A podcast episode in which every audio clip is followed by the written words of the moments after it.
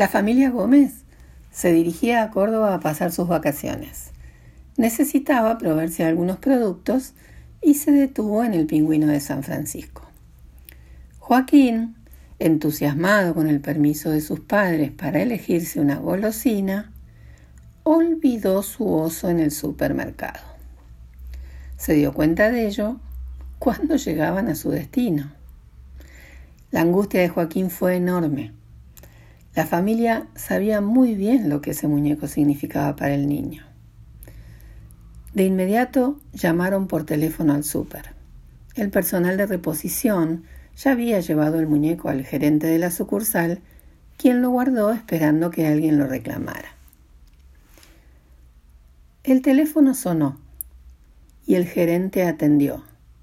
Escuchó a la madre del niño comentarle el problema entendió la importancia de la situación para Joaquín de tres años. Los papás le habían dicho a Joaquín que Cuchi, su oso, había querido quedarse de vacaciones en el súper porque le habían gustado mucho las golosinas.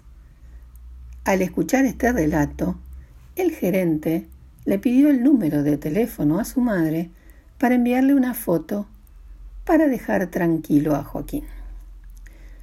Las fotos que fue recibiendo Joaquín durante los siguientes días mostraban a su cuchi entre las golosinas, entre los juguetes o a upa de amigos de pingüino. Joaquín estaba tranquilo. Su oso estaba contento y cuidado. Pronto volverían a pasar por San Francisco a buscarlo para volver juntos a casa.